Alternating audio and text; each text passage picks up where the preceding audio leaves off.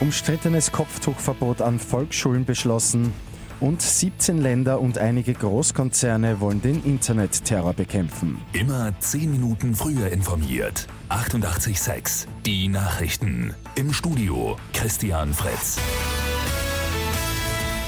Der Nationalrat hat am Abend ein Kopftuchverbot für Volksschulkinder beschlossen.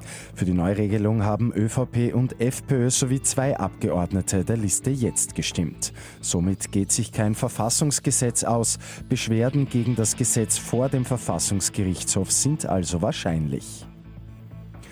17 Länder und Internetriesen wie Facebook, YouTube oder Twitter wollen den Online-Terror bekämpfen.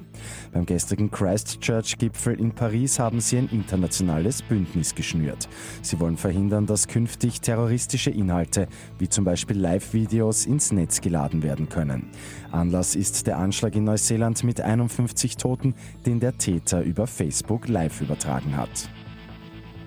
Einen Sechser hat es am Abend bei Lotto 6 aus 45 gegeben. Der Gewinn eine Million Euro und zwar mit folgenden sechs Richtigen.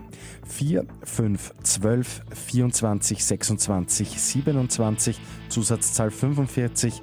Die Angaben sind ohne Gewähr.